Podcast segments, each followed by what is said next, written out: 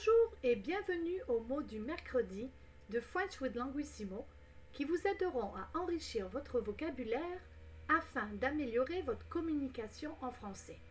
Je m'appelle Vanessa, je suis fondatrice et PDG de Languissimo. Aujourd'hui, je vais couvrir la différence entre le voisinage et le quartier. Le voisinage est un nom masculin qui veut dire neighbors. Il fait référence à l'ensemble des voisins dans un quartier.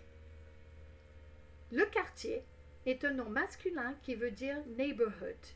Il fait référence à l'endroit géographique où l'on habite. Question de pratique. Comment s'appelle le quartier où vous habitez? Avez-vous un bon voisinage? Et voilà, c'est tout pour aujourd'hui. J'espère que ce podcast vous a plu. Abonnez-vous à French with Languissimo pratiquez et prenez soin de vous. Bon mercredi